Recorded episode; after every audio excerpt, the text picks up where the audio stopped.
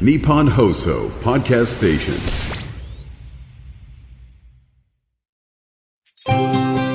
飯田浩司の OK 工事アップ。ポッドキャスト YouTube でいつもお聞きの皆さんに番組からお知らせです。来週10月16日月曜日からの1週間飯田浩司の OK 工事アップは特別企画をお送りします。工事アップ激論ダブルコメンテーターウィーク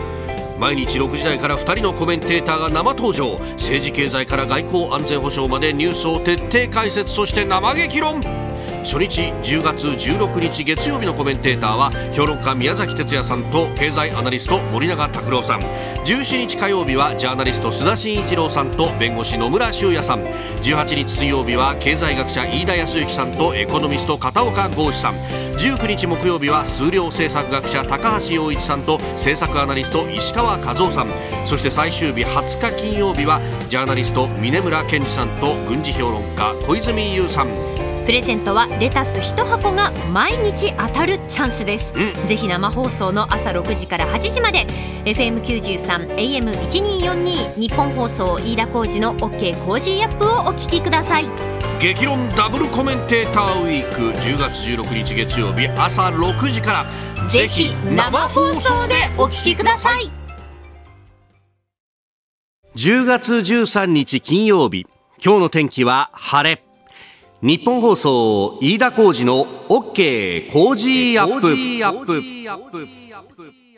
朝6時を過ぎました。おはようございます。日本放送アナウンサーの飯田浩司です。おはようございます。日本放送アナウンサーの新業一華です。日本放送飯田浩司の OK 工事アップ。この後8時まで生放送です。えー、昨日は、まあ、あの夕方までね番組があって、はい。でまあちょっとその後にですね、えー打ち合わせだとかをしながらね、えー家に帰ろうということで電車に乗ったらですね、えーこの有楽町から私はあの南の方にこう帰っていきますんで、そうすると山手線か京浜東北線に乗ってはい。一駅ですよ、あのー新橋駅に通りかかったらですね、その向こう側の SL 広場がものすごい盛り上がりを見せていて、あのーそうだと、うん、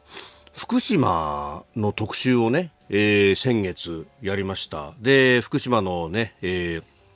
美味しい味覚を東京都内で楽しめるところっていうのを、まあ、各アナウンサーに取材をしてもらってでそれをリポートしてもらったと、はい。い、うことがありました、でその時にそういえば私もあの金曜日にですねうでしたえー福島のお物産館ミレッテというところを取材をして、でその入り口のところに福島の酒祭りっていうのが、えー大きな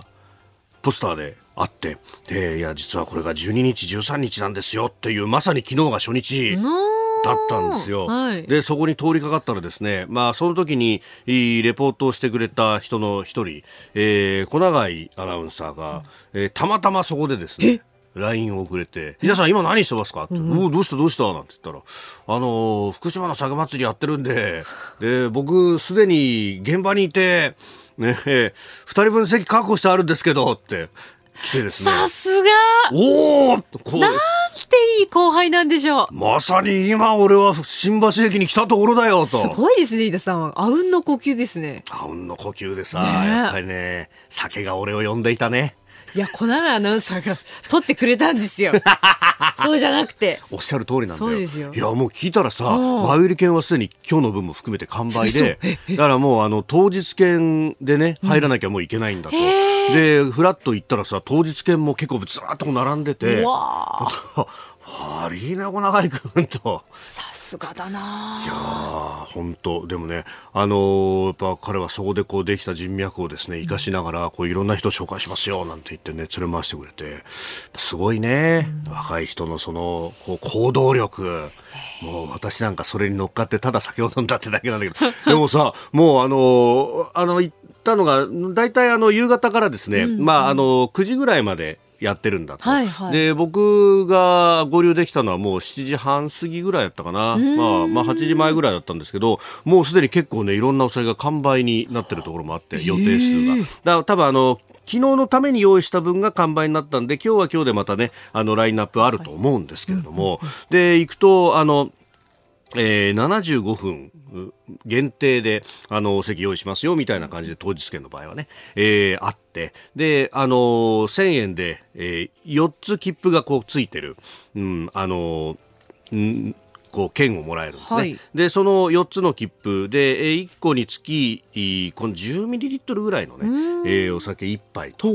いうことでだからそれで4杯、でかつあとはなんか福島の味覚のこうお弁当的なおつまみセットみたいのもあってでこれがあの最初はあの切符3枚分だったりするんだけどこれが時間が経ってくるとですね切符2枚でいいですとか切符1枚でいいですとかなってくるえーえー堪能いたしました。いやいやっぱねこの時期秋は冷やおろしっつってね、はいはい。えあの夏をこう越した、えーちょっと熟成をしたお酒がね、えー出てくるんですがもうこれがいっぱいで福島というと浜通りも中通りも会津もいろんなお酒がありますんで、そうそれをねあの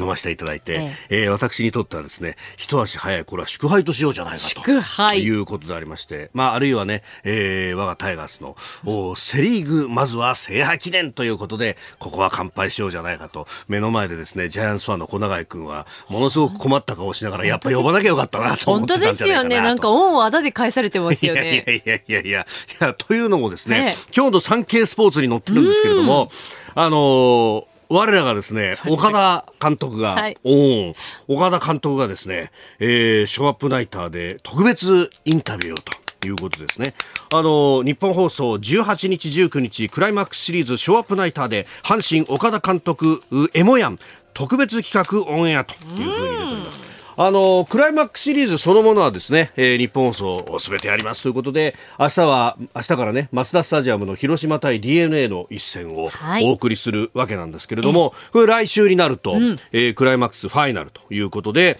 まあ、そこにはですね、えー我がタイガースが甲子園球場でこの広島と DNA のお勝者を迎え撃つということになるんですが、まあ、これをタイミングでですね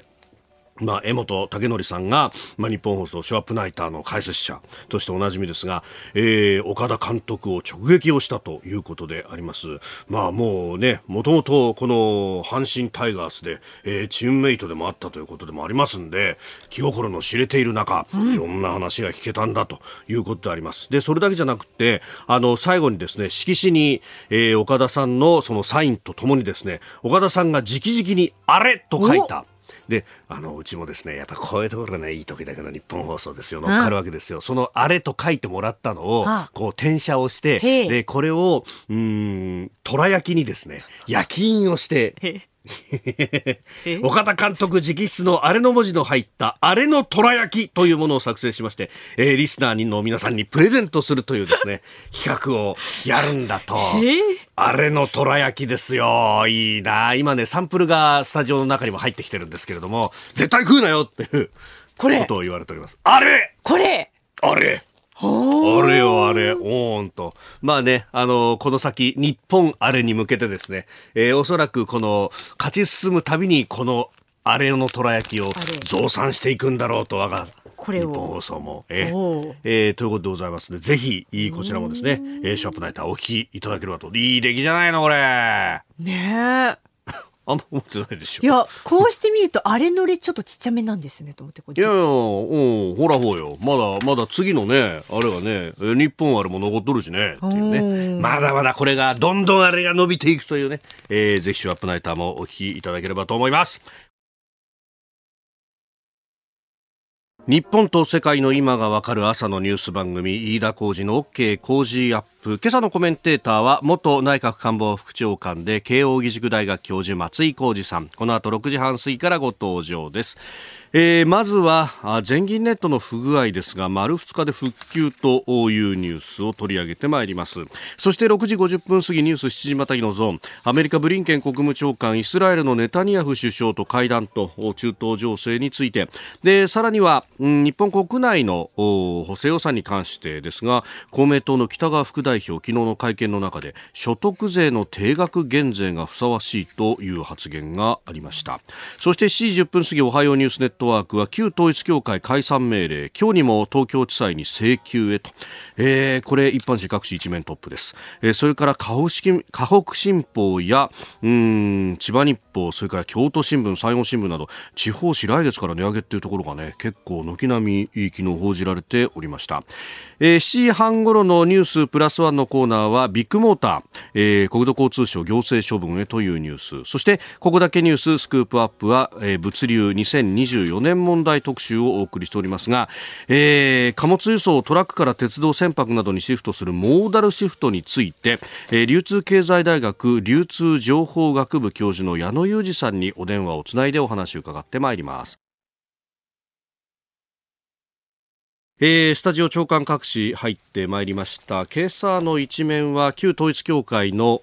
解散請求について、えー、東京地裁に解散命令を請求するということが、まあ、昨日方針が決まっったということであります。今日にも、えー、地裁に請求をするということで、えー、各紙これが一面トップです。朝日新聞旧統一教会の解散請求決定、えー、読売旧統一教会解散今日請求、えー、毎日統一教旧統一教会の解散請求表明、えー、産経旧統一教会解散命令請求決定と、えー、いうことで、え、それから日経も旧統一教会の解散請求へということであります。まあ、これについて後ほど、えー、今日のコメンテーター松井孝治さんとおはようニュースネットワークのゾーン7時10分過ぎのゾーンで、えー、深めていこうと思っております。えー、それからまあ気になるニュース先ほどマーケットインフォメーションの中でもありました、えー、アメリカの消費者物価指数 CPI が、えー、発表となっておりますが、まあ、この数字というものが、えーまあ、市場の予想を上回る強さというものを見せていたということであります、えー、アメリカ消費者物価3.7%の上昇でありました、まあ、8月と同じ水準だったということで、えー、伸びは一服という形ですけれども市場の予想はもうちょっとと、えー、ブレーキかかるんじゃないかと思っていたところさほどブレーキがかかってないぞということであります。まあ、それを受けて、えー、長期金利も確かに上昇しているということでアメリカの10年国債の、えー、利回りですがえー、12日の取引が今2.17%ほどということで、まあ、上がってきているということがあるようであります。まあ、あのー、この辺からですね、えー、また利上げがあるんじゃないかみたいな連想から、えードル買い円売りが進んでいるということで、あります。まあ、ただ、150円が見えてくると、1ドル150円が見えてくると、ここで、うん、口先介入と言いますか、あるいは、ステルス介入と、介入したかどうかは言わないけれども、あ、なんか、あのー、今までの勢いと違って随分と円が押し戻されてるぞ、みたいなことがね、えー、起こったりなんかすると、まあ、そこから、えー、どうなっていくんだという話にもなるというところです。えー、それからですね、まあ、もう一つ気になるニュースで、えー中国の経済の減速どうなんだろうねっていう話はいろんなところで言われておりますけれどもその中で、えー、日経ですけれども、あのー、このまあ、10月の頭あ、中秋節と国慶節の大型連休があって、で、そこで、えー、中国の方々が退去して海外に行くんじゃないか、みたいなことが言われてましたけれども、えー、日経の10面国際アジアビズのところで、東南アジア戻らぬ中国人客、景気減速で旅行手控え、えー、タイのホテル大手デュシット、業績改善遅れというようなね、えー、記事が出ておりました。確かに私、あの、まさにこのタイミングでですね、えー、ベトナムとカンボジアといういう2カ国に行ったんですけれども特にカンボジアここはあのアンコールワットとかその辺りのシェムリアップという街に行ったんですけれどもあのね欧米の人は結構いて、で、ところが中国の人たちってそんなに目立たなかったんですよ。もちろん、あの、いることはいたんだけど、もう、あの、その人たちでごった返して、あの、遺跡の中ほとんど人見に行ったみたいなことではなくって、えー、あ、意外と落ち着いてるもんだねというふうに、まあ、ベトナムに行くとベトナムは結構ね、あのー、いらっしゃったはいらっしゃったんですけどあちょっと勢い違うなと思っていたのが数字としても現れているという記事でありました。まああの日本に関してはねインバウンドというふうに言っても、まあ、実はこの中国の人たちが帰ってくるよりも前の段階ですでに業績はかなり改善をしていたということがありますので、まあ、その辺の、えー、客層の変化というものには対応していかなてはいけないし、まあ、そうして、えー、客単価を伸ばしていくというのも一つ大切なことなんだろうと思います。ここが気になるでした。この時間からコメンテーターの方々ご登場です、えー、今朝は元内閣官房副長官で慶應義塾大学教授松井浩二さんです。おはようございます。おはようございます。よろしくお願いいたします。お帰りなさい。ありがとうございました。先週はちょっと一週間お休みをいただいておりまして、はい、えー、さて松井さんとまず取り上げるニュースなんですが全銀ネットまあ全国の銀行間のね決済を担う、えー、このネットワークが不具合が起きて丸2日動かなかったと。で、昨日ようやく普及したというニュースであります。まあ、これね、ちょうどというか、なんというか、ご当日にも重なって結構影響を受けたという方もいらっしゃったようですが。ね私はあのそんな影響はなかったですけれど、まあ、なんか銀行によってもだいぶこのネットワークへのはい、依存というかね、いざっていう時に自律的にこのつなげることができるかどうか違ってたみたいで影響があったみたいですけど、なんかね、みずほの,、はい、あのシステムの問題が随分言われていて、えー、ただこれについては非常に長年のはい、あの堅牢性安定性みたいなものがあったらしくて、はい、まあ、それにこんなことが起こったっていうのはね、あのまだ全容はよく分かりませんけれど、ええ、これはやっぱり金融っていうのはまさにこの、はい、なんていうか血流ですのでね経済のね。それがまあこうやって、まあ、やっぱこういう情報化の時代でやっぱりある程度のタイミングでアップデートをしていくソフトウェアをこう変えていかなければいけないという時に、えー、やっぱりこういう問題が起こってしまったっていうのは、ショックですよね。まあ、今のところね、サイバー攻撃等々ではないということも発表されてますけれども、えー、だとしたらなおさらなんでなんだろうっていうのはね、そうですよね。なんかいろんな日本のシステムの、はい、な何でもかんでも一緒にしちゃいかんと思うんですけど、こう、安定性みたいなのがね、最近例えば、鉄道なんかの、はい、あの、まあ、いわゆる人身事故とか、ああいうものは、まあ、しょうがないというか、まあ、いろんな防止努力が必要だけど、それだけじゃなくて、河川故障とかね、はい、車両故障とかね、えー、その、いろんなこの社会が複雑化、高度化する中で、そういう社会システムに対するメンテナンスっていうのが、どこまでちゃんとできているのかっていう、こう、問題とも捉えられるし、まあ、そこは、あの、きちんと、まあ、今、金融庁も含めてですね、はい、どういう構造問題があったのかということを調べようとされているところですから、きちんと何の問題があったのかということを調べていただきたいですね。やっぱりあの、みずほなんかは、やっぱりもう言われているシステムをやってる方々から言うと、まあそこは、まあ銀行の統合の問題があったり、そのそれぞれの違うシステムをどう、こう、すり合わせるかみたいなそうそうそういうことを言われてますけど、この話は今までそういうことを聞かなかったので、そうですよね。まあ、あの今回もその3連休で、えー、システムというかソフトウェアをこう更新するというところで起こった不具合だったということも言われてますけれども、まあ、全体としてこのインフラに対してのメンテナンスの話っていうのはここ10年ぐらいですか？言われ始めましたけれどそうですよね、まあ、だからまあ、SE 大量のこう SE というものをその業界は抱えてるわけですけど、はい、そこのシステムが例えば諸外国なんかがどういうふうなシステムになって構造がどう違うのかとか、専門家の中でも私もあの知り合いがいますんでまた聞いてみたいと思いますが、えー、なんか日本的なシステムとか情報技術者の構造の問題でなければいいと思うんですけどね。えー、ただこのあのシステムは今までそういう不具合の話がな僕は聞いたことなかったので、えー、あのそういう問題ではないのかもしれませんけどやっぱりあれですよね、うん、あの ATM とか使ってても、はい、最近は郵便局でも銀行でもやっぱりこのこういう連休とかを使って、うん、2日間停止しますよ3日間停止しますよそれだけやっぱりシステムがどんどん複雑になってきてで銀行関係の友人から聞くとね、はい。あれ ATM1 台ってものすごいしあの機械自体も。むっちゃ高いって言いますよね。むっちゃ高いので、だからもう、こう、あざとい銀行は ATM どんどん減らしてるんですよ、ね、で、ネット上の決済もうね、そうそうそうそう。だからそういう構造をどうしていくのかっていうこともあるし、でもそのネット決済だって結局同じ、この情報システムを使ってるわけで、そこにトラブルがあったら本当に、あの、怖いですよね。そうすると、センターのサーバーで全部やるっていうようなことが果たしてどこまで維持できるのかとか、そのためのコストって誰が負担するんだとか、その時にどういうリスク分散をしていくのがいいのか、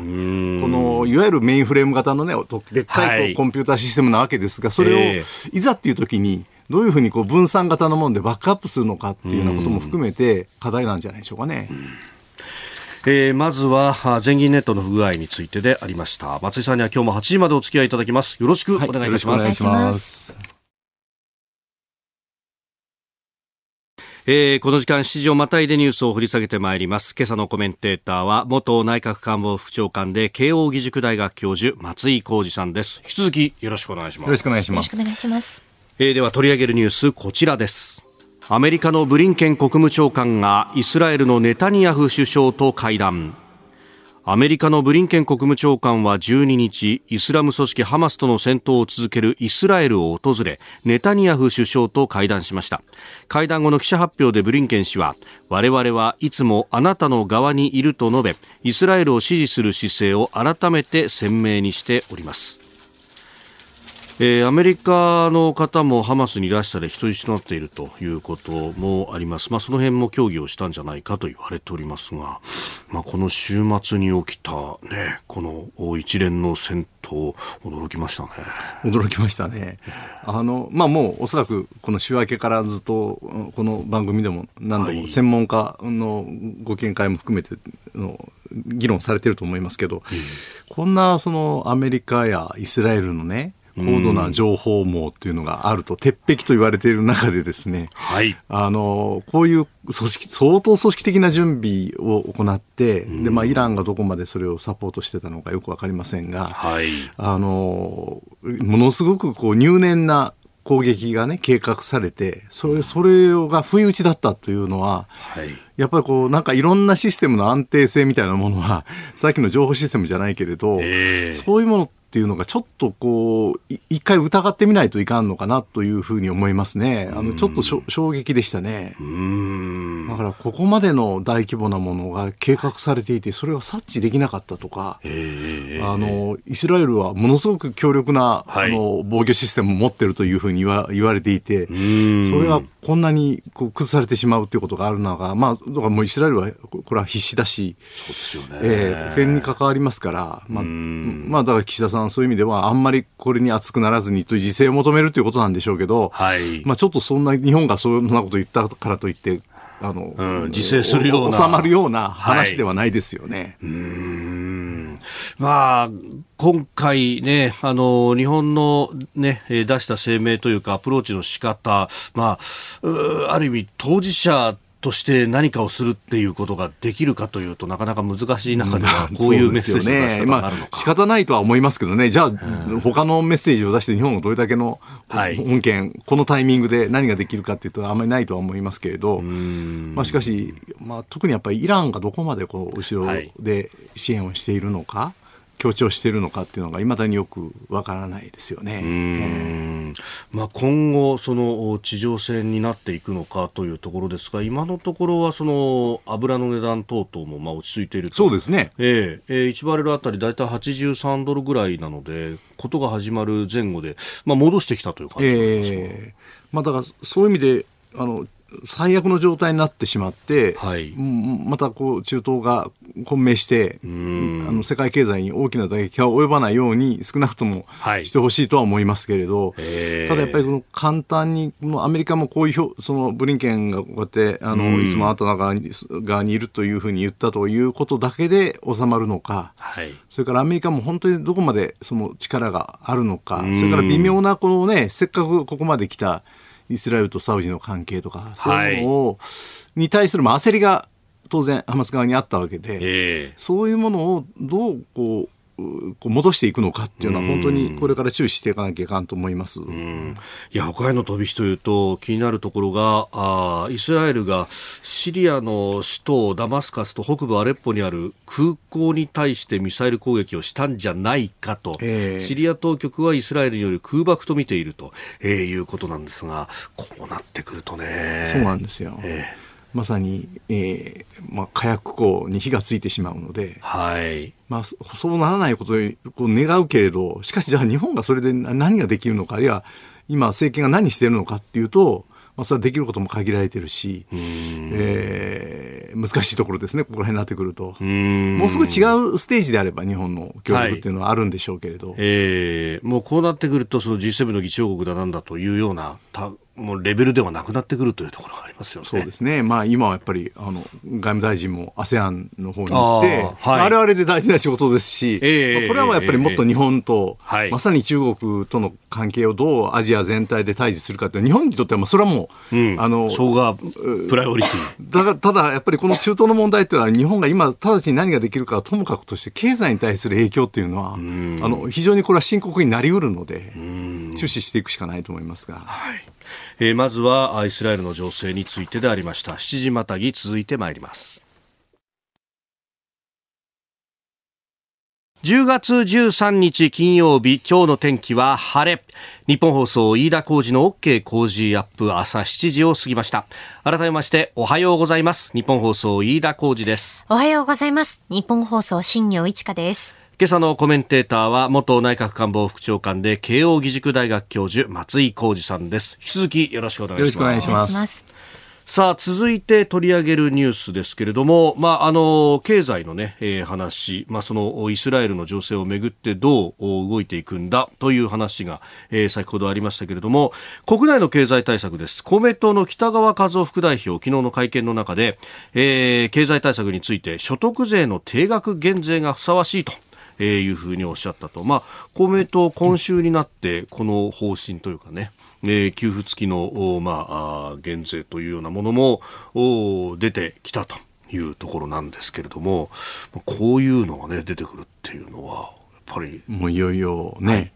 はい、えー、選挙も相当意識してそういうところあってもというところなんでしょうけどどうどう永田町の友人たちによると、はい、あんまりそういう感じがしないと選挙っていう雰囲気は。あのないといわゆるその解散風みたいな風は吹いてないと言うんですよね。たただやっぱり岸田さんにとっては来年になってしまうと選挙のタイミングは極めて限られるし、はい、総裁選前っていうことになるともう来年になったらできないんじゃないかということを言う人も多いのでそうするとやっぱりやるかもしれんなという、まあ、やっても大丈夫なように経済対策はその万全を期すると。はい、あのえー、党に戻られた木原さんもね、あのインターネット番組の、魚屋さんの番組とかで結構、あの、踏み込んだ発言をね、ね、発言されてますよね。あのあたりがどこまで岸田さんと連携プレーなのかとか、はい、こういう具体的な減税のやり方について話が出てくると、はい、あの、まあ、某、こちらの系列のテレビの番組で、はい、あの、小川淳也さんがね、ああの、なんか、あの、えー、森山さん相手に、こう、ね、はい、えー、こういう政治はどうなのかと、安倍さんの名前をも出して言ったっていうことですが、ちょっとこの、きな臭くなってきましたね。なんかね、あの、岸田さんが減、の周辺が減税とかこう言い出す、この税を、お取り扱ってくるってなると、この使い道を変えるのはやはり、ね、代表なくして課税なしですから。そうなんですよ。選挙やっぱり、やっぱりね、その、森山さんが言ってることは正しくって、やっぱり税をいじるっていうんなら、それはやっぱり民よという話なんですが、はい、まあ、あの、特に消費税がね、はい、を引き上げるときは、ま、まさにその、解散して、えー、それも含めて、えー、その信を問うて民主党は下野して、というところがあります。その後安倍さんは割とその、その消費税引き上げの、そのタイミングとかをめぐって、解散を、まあ、ある種上手に使われたと。まあ、所得税減税も、かつてで言うと、1998年に、あの橋本龍太郎さんが、あの、参議院選挙の時にですね、この所得税減税をめぐって、まさにこの責任を問われたような形で、あの時自民党が敗北するんで、はい、まあそういうことも思い出されるんで、あのまあ、ひょっとしたらそういう議論になっていくのかなという気もしますけれど、ええ、まあ、あの本来は別にあのこれを議論してるから必ずしも解散しなくてもいいというあの話ではあると思うんです。あの解散しなきゃいけないという話い。けないという話ではない。それはあの、はい、しかるべきタイミングであの民意を問うということですから、それを一回一回なんかじゃあその法律改正っていろんなものはしてるわけですよね。毎年あの税制改正ってやってるわけですから、そのためにじゃあ解散してるのかというとそうではない。んで、ただやっぱり大きなあの所得税、基幹税のあの減税とか増税に踏み切るときは、やっぱりそれは信を問うというのが、長沢町のまあ従来の慣習だとは思いますが、まあ、いずれにしてもこの僕ら昔あの悪夢の民主党政権と言われた民主党政権でいうと、はい、その税収が38兆円とかねそういう時にもうやりたいことも全く何もできないという状況だったのに今これだけ税収が上振れして、ね、またちょっとそのインフレ傾向ということも、税収の上振れにこう貢献していて、まあ、自民党の方々がそれをいかに配配当するかと、はい、増税増あの税収の増収分をいかに国民に配当するかという議論が、まあ、出てきてるのを理解はするんですが、ちょっとその政局ネタとしてね、はい、あの選挙ネタとして選挙の前に補助金を交付金を減税をっていう話が出てくるとあの本当に大丈夫ですかと、まあ、岸田さんがもともとね、防衛財源、さっきもニュースの中で出てたけど、この防衛財源としての増税をもっと言って、やっぱり人気がガーッと落ちたのに対して、やっぱり、こう、それを挽回するっていう、あとの、まあ、宗教法人法の話もそうですけど、はい、なんとなくこう、選挙とかいうことで国民の関心を買うということで政局が動いてるとしたら、ちょっとそれはあの本当のところどうなのかなと。これからの防衛財源の財源のあり方とか、はい、あるいは本当の少子高齢化とか、えー、本当に何に金使うのか。前も言いましたけどガソリンの補助金も、うん、あの期限が延長になったじゃないですか、えーすね、割と5兆円とかいう金額をこれまでに使ってるっていうのは、その5兆円があったら、僕はもう日本の将来の投資、あの今年ノーベル賞もなかったけれど、やっぱり科学技術への投資とか人材育成の投資みたいなことを、将来世代のために仕事しなければいけないんだけど、とりあえず例えば今の,、あの支持率みたいなことを、考えながらいろんな政策判断を短期的にせざるを得なくなってる。この永田町の構造っていうのはこれ野党も別にそれに対して必ずしもこう、はい、違う意見を提示できてないんですよね。同じ土俵に乗ってるんですよ。この。例えば安倍さんの消費税のこう引き延ばしの時なんかでも結局野党でどこもそれに対して異論はなかって、はい、そうするとなんか結局ばらまき合戦みたいな話になる。はいまあ、確かに国民経済大変だし、うん、必要なその財務省みたいなことだけ言ってたら、あの世の中回らないのは事実なんですが、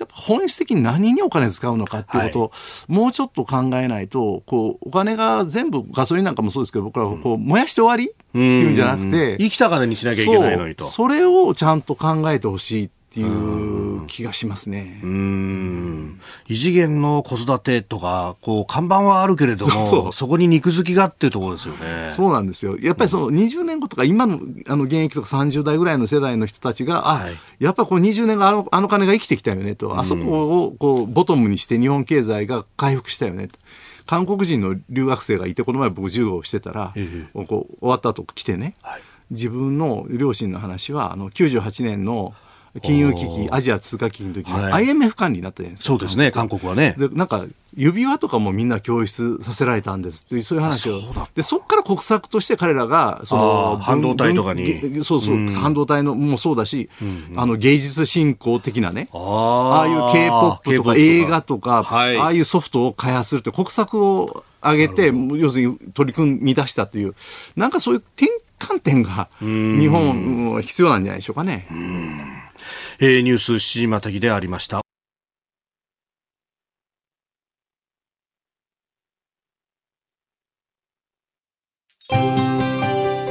ここでポッドキャスト YouTube でお聞きのあなたにお知らせです。ラジオ局日本放送飯田浩司の OK コージーアップ週末増刊号を毎週土曜日の午後に配信しています。1週間のニュースの振り返りニュースの予定やコメンテーターのラインナップをご紹介しています。後半は Cozy up コメンテーターがゲストと対談するコーナー。今月はジャーナリストの峯村健司さんと元自衛隊統合幕僚長の河野克俊さんです。安全保障問題を中心に中国、北朝鮮、台湾など東アジア情勢に掘り下げてお送りします。安全保障問題を中心に中国北朝鮮台湾など東アジア情勢を掘り下げてお送りします。週末もぜひチェックしてください。おはようニュースネットワーク。取り上げるニュースはこちらです。旧統一教会の解散命令今日にも東京地方裁判所に請求へ。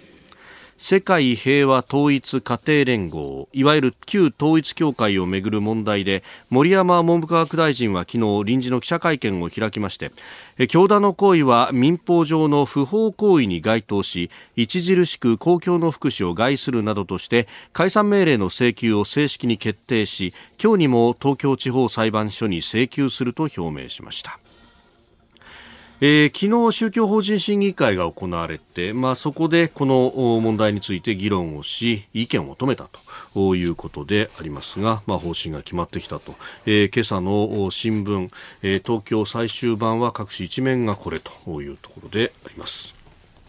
まあ、ここまで来た、まあ、あのえー、安倍元総理の暗殺のあの事件から出てきた話でもありますがと。まあ、一つの節目を迎えるんでしょうか。まあ、それはそうですね。うん、ただ、まあ、なんていうか、あの与党の中で言うと、はい、まあちょっとなんでこんな時間かかったのかなとかね、うん、おそらくあのこれでけじめということで、支持率反転とこうずっとこう言われてきた、この自民党と統一教会のあの構造的な関係、うん、まあ、そこにけじめをつけたと。で、まあ、いろいろ関係議員はとてもたくさんいたし、深い関係を持った人たちもたくさんいたけど、はい、まあ、それはけじめをつけたということにしたいんでしょう。うん、だけど、まあ、あの、で、私は、私自身はですね、別に、あの、刑法事案だけでなくて、はい、非常に悪質な民法事案であっても、組織ぐるみで、その、国民、経済社会にですね、ものすごく大きな影響を及ぼすような活動が行われていれば、あのそれについてやっぱり国があの宗教法人に対してアンタッチャブルということではなくてある程度こう措置を行うということは、まあ、結論から言うとの今回の措置は私は賛成なんですけれどまあなんとなくちょっと気になるのはそのさっきも私も別に減税すべきだと。ある程度ね、この、その増収の果実っていうものを、何らかの減税とか、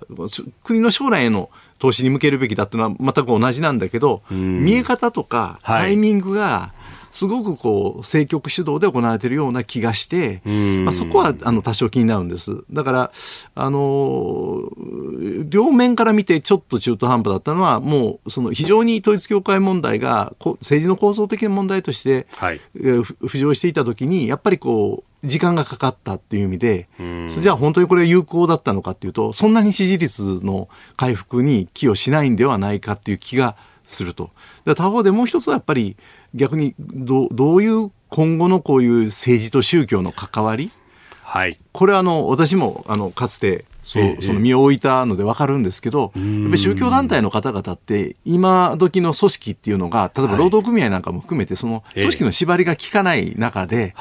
こう、教団としてじゃあこの人を応援するんだということになると、非常にそこは強固な、今の日本の社会の中で政治を支持する団体としては、宗教団体ってものすごくいろんな党にとって大切な、それ自民党だけじゃないんですよね。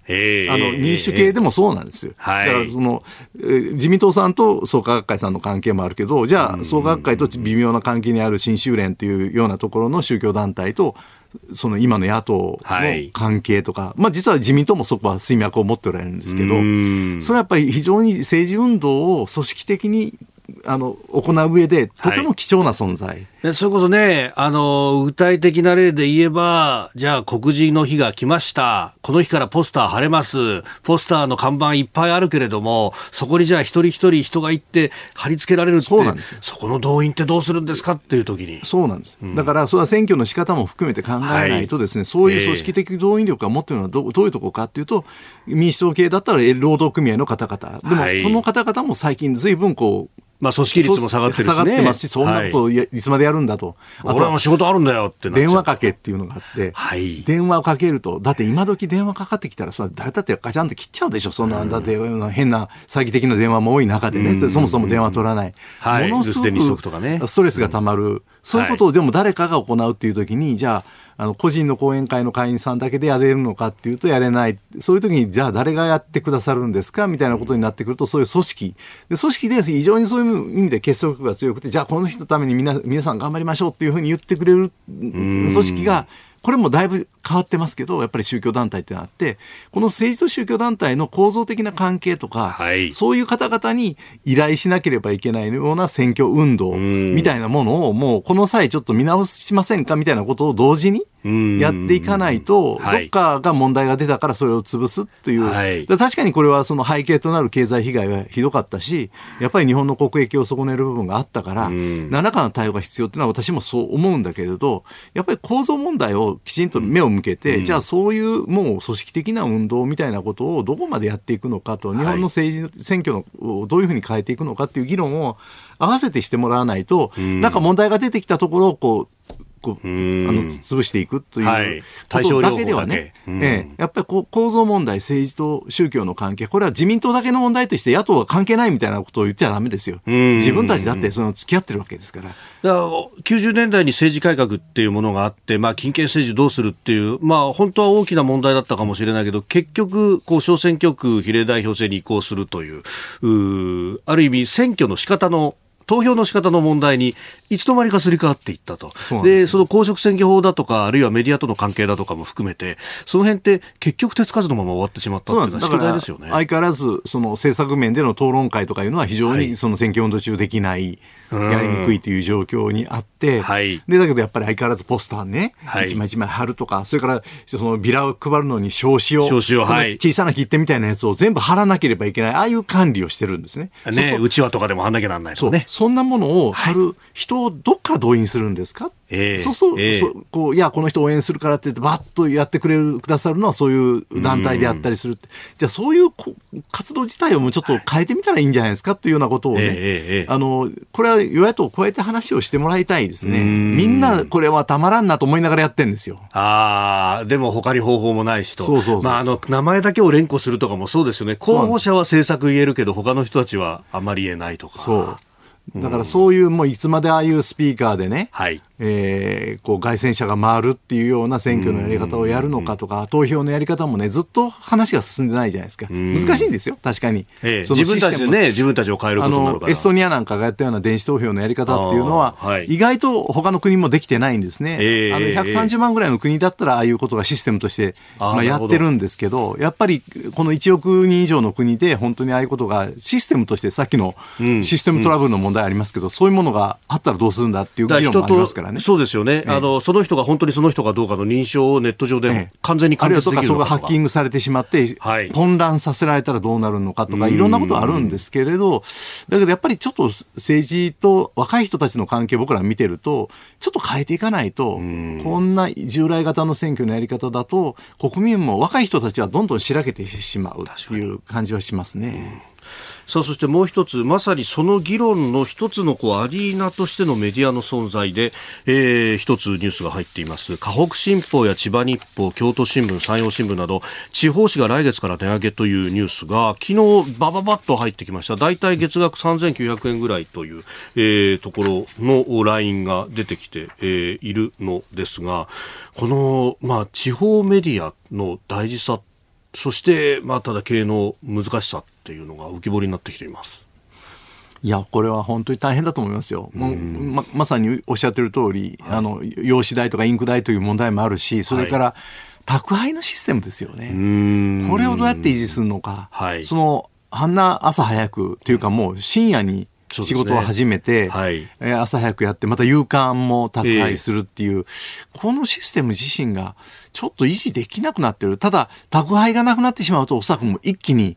コンビニとか駅のスタンドで新聞買う人なんてもう、あの、ものすごく減ってると思いますし。電車の中で読んでる人って少なくなりました。いないでしょ。ね、もう昔は電車の中でね、こうやってつり革に捕まりながら、こう新聞をこう、細かく細かく折ってね。こうやって、はい、これが日本のサラリーマンの通勤風景で、いませんよ、今そんな人。うんだから、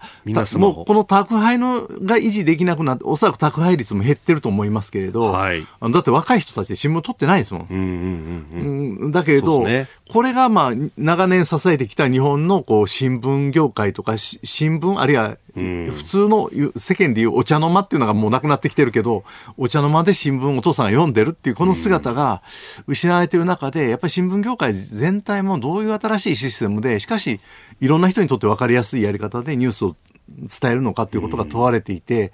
まあ、紙の文が残ると思いますよ。残るけど、それはやっぱりどうしてもこういうふうに高額になってしまって、それが好きな人が、そのやり方を続ける。だってあんなもう、うちの家内なんかも、あの、新聞、古新聞がたまるというのが嫌だ。ああ、なるほどね。ああいう紙がたまるっていうものが他になくなってきてるんですよ。もうだってちり紙交換もほとんど少なくなってるんですからね。ねだからちょっとシステム自体がやっぱりそろそろ考え直さなければいけないんじゃないでしょうかね。うそうでないと、まあ、どんどん高くなっていくと思いますよ、こういうふうに。だからそれでも、それでも購入するという人たちだけが残っていくっていうことになるんじゃないでしょうかね、うん、そうするとねみんなが知ってるものっていうのがなかなか少なくなってくるっていうのは問題かもしれませんそうなんです、うんえー、この時間松井孝治さんとお送りしてまいりました日本総動機の方この後も松井さんにお付き合いいただきますさて、ここで番組からのお知らせです。来週10月16日月曜日からの1週間、飯田浩二の OK Cozy up は特別企画を実施します。コージーアップ激論ダブルコメンテーターウィーク。毎日6時台から2人のコメンテーターが生登場。政治経済から外交安全保障までニュースを徹底解説。そして生激論。まず初日10月16日月曜日のコメンテーターは評論家宮崎哲弥と経済アナリスト森永卓郎。柿花正あなたとハッピーレギュラーコメンテーター。経済アナリスト森永卓郎が Cozy up に初襲来。評論家宮崎哲弥と本気の経済議論を繰り広げる10月17日火曜日のコメンテーターはジャーナリスト須田慎一郎と弁護士野村修也。企業の裏表を知り尽くした須田慎一郎と野村野村修也がビジネスに関するさまざまなニュースについてえぐめに掘り下げます。10月18日水曜日のコメンテーターは経済学者飯田康之とエコノミスト片岡剛志明治大学政治経済学部教授飯田康之と元日銀審議員のエコノミスト片岡剛氏が日本経済の行方について深く分かりやすく議論します。10月19日木曜日のコメンテーターは？数量政策学者高橋洋一と政策アナリスト石川和夫。元財務省高橋洋一と元経産省石川和夫。政策のプロフェッショナル2人が繰り広げるエネルギー政策から経済政策までの激論デスマッチ霞が関の震えが止まりません。最終日10月20日金曜日のコメンテーターはジャーナリスト峰村健二と軍事評論家小泉悠中国情勢のプロ峰村健二とロシア情勢のプロ小泉優のコンビ再び経済不調の中国暴走するロシア2つの大国と世界情勢の今後を読みます。来週16日月曜日からの週はレタス1箱も毎日当たります。さらに6時40分過ぎからの黒木ひとみさんの朝ナビ京都大学 iPS 細胞研究所名誉所長の山中伸也さん登場です。先日発表されたノーベル生理学医学賞についてもお話伺います。飯田浩二の OK 工事アップ激論ダブルコメンテーターウィーク。来週16日月曜日朝6時から、ぜひ生放送でお聞きください。続いてこちらのニュースです。国土交通省がビッグモーターを行政処分へ。中古車販売大手ビッグモーターによる保険金の水増し請求問題で国土交通省が全国34店舗の整備工場に対してえー、道路運送車両法違反で行政処分を出す方針を固めたことが分かりました。このうち12店舗の民間車検場については最も重い指定取り消し処分となる見通しです。今日にも処分を公表するとみられております。えー、ビッグモーターのこの保険金の水増し請求、ねえー、これもまた一つ折り返し点を迎えるということになるのか。というところです。そうですね。はい、まあこれは本当にビッグモーターだけじゃなくて、はい、損害保険協会が結局まあ言葉悪いけどグルになってたわけですね。それ結局それって、あのそれぞれのドライバーの保険料収入が高い値段、高い保険料が取られて、はい、でいろんな架空のその事故とかの処理で、はい、えー、儲けるという。そういうこう業界ぐるみのですね、まあだからおそらくこれビッグモーターだけじゃないんでしょう。はい、あのあるいはその、えー、その当該あのそうです、ね、損保ジャパンだけの問題ではなくて大なり小なりやっぱりそのこういう構造が起こりやすい、はい、見えない消費者にとって見えないところでえー、その保険処理が行われていて、それが保険料しトータルとしての保険料収入で賄われている、えー、まあ、その保険というのは自賠責まで含めて国の制度が根幹にあって、はい、その上に個人の保険がの、ね、乗っかっているという、この構造の中で、はい、そのお美味しいところを組織的に吸うということが行われていたわけですね。でこの負担の水増し分というのは、まあ、ある意味薄く広くみんなで負担になるからだから分からないと。いうこう上手な彼らから見た時のウィンンウィンモデルで、じゃあ誰がルーズしてるかっていうと、その消費者、要するにドライバーが、保険加入者が、はい、あ捉えているという、こういう巧みな構造は、これはもう国交省もそうだけど、はい、やっぱり僕はあの金融庁がしっかり見てほしいと思います。だからやっぱりこの、うん、損保業界の構造的な問題があるよっていうふうに従来から言われていた問題なんじゃないかなと思いますね。だから金融庁がしっかり見てほしいと思いますね。うん。まあ、金融庁もね、えー、情報の供給をしたたりだとかをしてますけれども、まあ、これ、本当ね、損害保険全体の話になって、てくるとでこれでこの先じゃあ EV だなんだってことになってくるとまた、ね、どうすんだって、うん、まあ、要は簡単に言えば、うん、その自動車っていうのは非常に便利なものだけどその昔あの宇沢先生という有名なあの経済学者がおっしゃってるけれど、はい、そのやっぱり有名だけどやっぱり負の側面社会的にですね、その排ガスの問題であるとか事故を起こすっていう、それを社会としてどういうふうにシステムとしてバックアップするかと、そこをこうかすめ取るような事案なので、やっぱり厳しく対処してほしいですね。えー、ニュースプラスワンでした。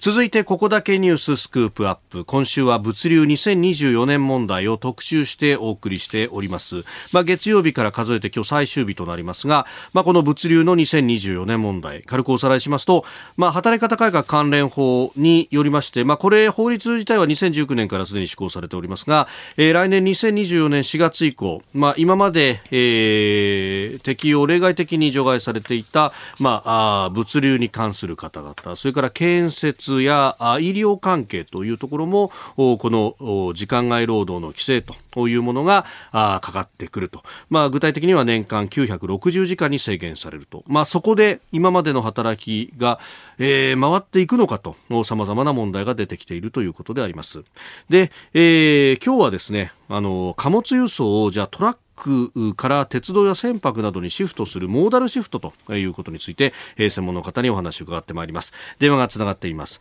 え流通経済大学流通情報学部教授矢野裕二さんです。矢野先生おはようございます。おはようございます。よろしくお願いいたしますさあ矢野先生物流を長年研究されていらっしゃいます。でその中でこのモーダルシフトという、えー、トラックなどから鉄道船舶に貨物輸送をシフトするこのメリットというものはどういったところにあるんでしょうか？まあ、もともとですね、このモーダルシフトというのはですね、どちらかというと環境面から注目される、こういうことが多かったんですね。まあ、つまりですね、同じ荷物を同じ距離で運ぶ場合に、トラックに比べて鉄道は大体 CO2 排出量11分の1、あるいは船舶も5分の1ぐらいで運べると、まあ、いうことで、環境面で非常にまあ有効だということだったんですが、まあ、最近はこのドライバー不足の観点から注目されるようになったということになります。で結構の鉄道ってやっぱり大量に一挙に運べるんですよね。はい、ですから、まあ、最大でやっぱ大型トラック65台分ぐらい、えー、運ばれるということになりますが、まあ、結局これで65人の運転手分をですね1編成で運べるということになりますから、相当、まあ、効果があると、まあ、いうことになります。うんでそれだけメリットがあるこのモーダルシフトですけど今、現状というのはどうなってるんでしょうか？まあ、あの貨物量ってなかなかですね測りづらいところがあるんですけど、はい、まあ、トン数、重量で見た場合、トラックはもう92%って圧倒的に多いんですね。えー、ただ、ですね貨物輸送の場合には、もう一つトンキロって言い方するんですが、重量かける距離という形で計算するんですが、はい、まあ、そうすると、やっぱり長距離は船などが多いんで、ですね、えー、まあ、日本の場合はトラックが55%というのに対して、船が40%、鉄道が5%という感じですね。で、まあ、昔は鉄道すごく割合多くてですね、はい。まあ、昭和30年ぐらいにはですね5割を超えてたんですが、ええまあ、しかしやっぱりトラックの方が利便性が高いというかですね、ということでですね、どんどん、まあえートラックに変わってきた、まあ、やっぱりトラックですとドアツードアもできますし、輸送時間も短いし、ジャストインタイムと、まあ、こういったことで結構有利なもんですから、えええーどうしてもですね、転あのトラックに転換してきた。まあ、ただあの、いわゆる長距離、500km 以上については、まあ、それなりに船と鉄道も使われていると、まあ、こういうことになるんですよね。まあ、最近はあの、はい新幹線利用っていう話もちょっと出てきてますよね。ええなんかニュースで出てきてますよね。そうですね、まあ、ちょっとなかなかですね、ええまあ、新幹線で運ぶところだけはいいんですが、やはりどうしても積み下ろしのところ、まあまさかホームでできないんで、はい。えーですからなかなか難しいところもあるんですが、うーん。これ海外の場合っていうのはどうなんでしょうか？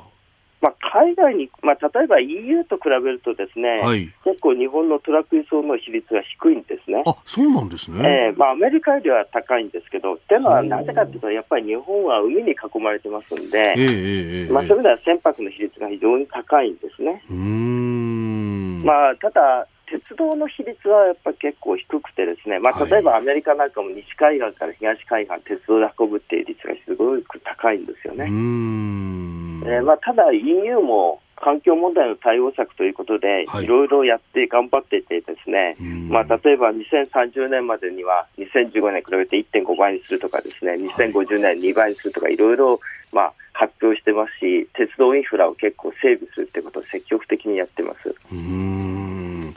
これ、日本においての課題っていうのはどういったところがあるんでしょうか？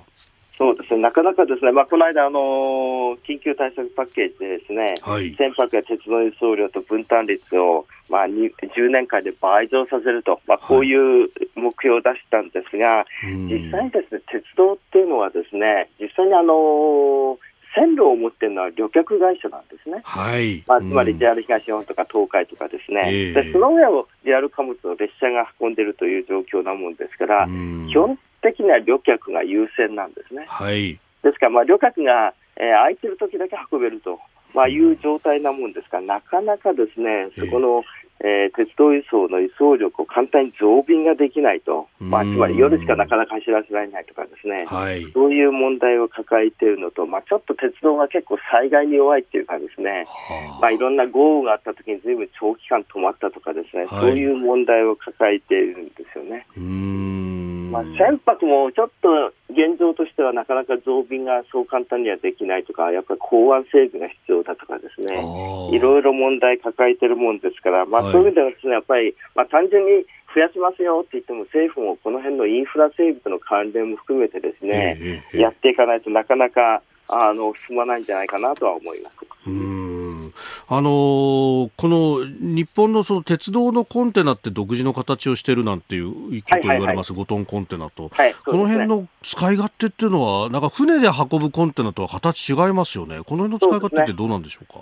えーとまあ、若干ですね、まあ、船で運ぶのは小さいんですね。ええええで実はまあちょっと分かりづらいかもしれないパレットっていうのがあるんですけど、はいあのその上に、えー荷物を乗せる下の方の板とか、プラスチックの板なんですけど、これがですね、あんまりサイズ的にですね、はい鉄道の場合に使いづらいという問題を結構抱えてる。うーんそれからですね、まああの海外だと鉄道って実は国際海上コンテナを運ぶことが多いんですねだけどはい日本は実際にはほとんどそれは使われてなくてですね、ええまあそういう意味でちょっと日本は鉄道輸送の使い方っていうのはちょっと特殊って言えば特殊なんですね。あー海外だと船で運んできたそのおコンテナをそのままあ貨車に積み替えることができるはい、けど、そうです。はい。日本だと、まあ、これなかなか難しいですか？そうなんですね。あの、トンネルが小さいとかですね、いろいろ問題があってですね、サイズ的にですね、特に今、あの、コンテナが、海上コンテナが大きくなってるもんですから、はい。運べる、まあ、線が限られているというところもあってですね、特に大きいのは難しいところがあるんですね。まあ、ただ、いろいろ今、それを床を低くするような貨車にするとかですね、いろいろそういう検討はされてるんですが、まだまだ課題というか対応しなきゃならないことも多いわけですね。そうですね。えースタジオにはあー松井浩二さんもいらっしゃいます。はい、あの先生貴重なお話ありがとうございました。はい、やっぱり私ねあの日本の経済システムって例えば、はい、トヨタの、うんうん、あの看板方式とか、はい、要するにその物流にね自分が在庫を抱えない分、その物流がきめ細かくそれをサポートするということで、うん、トヨタは競争力を維持してるわけですよ、はい、あるいは世界の人たちが日本のコンビニ使うとですねすごくびっくりするぐらい品揃えが良かったりするわけですけど、うん、あれだってものすごく小口多頻度の輸送によって支えられてるわけで、はいえ。ー、日本のそ実は競争力これが必ずしもその競争力で課金できてない要するに収益を上げられてないっていう問題あるけどアマゾンなんかのサービスがを全部支えてると日本の物流が支えてるわけですよね。だから、そういうところの仕組みを、実は物流が担ってるのに、まあ、この働き方改革大事だけど、そこについての、例えばこの置き配の問題とかね、はい、そういうことを制度的に整備しないと、あの、この働き方が2024年問題と生活の利便性、うん、あるいはそのそういう生活の利便性を支えるサービスに対して適切な対価を提供するという、うん、そこのこう日本の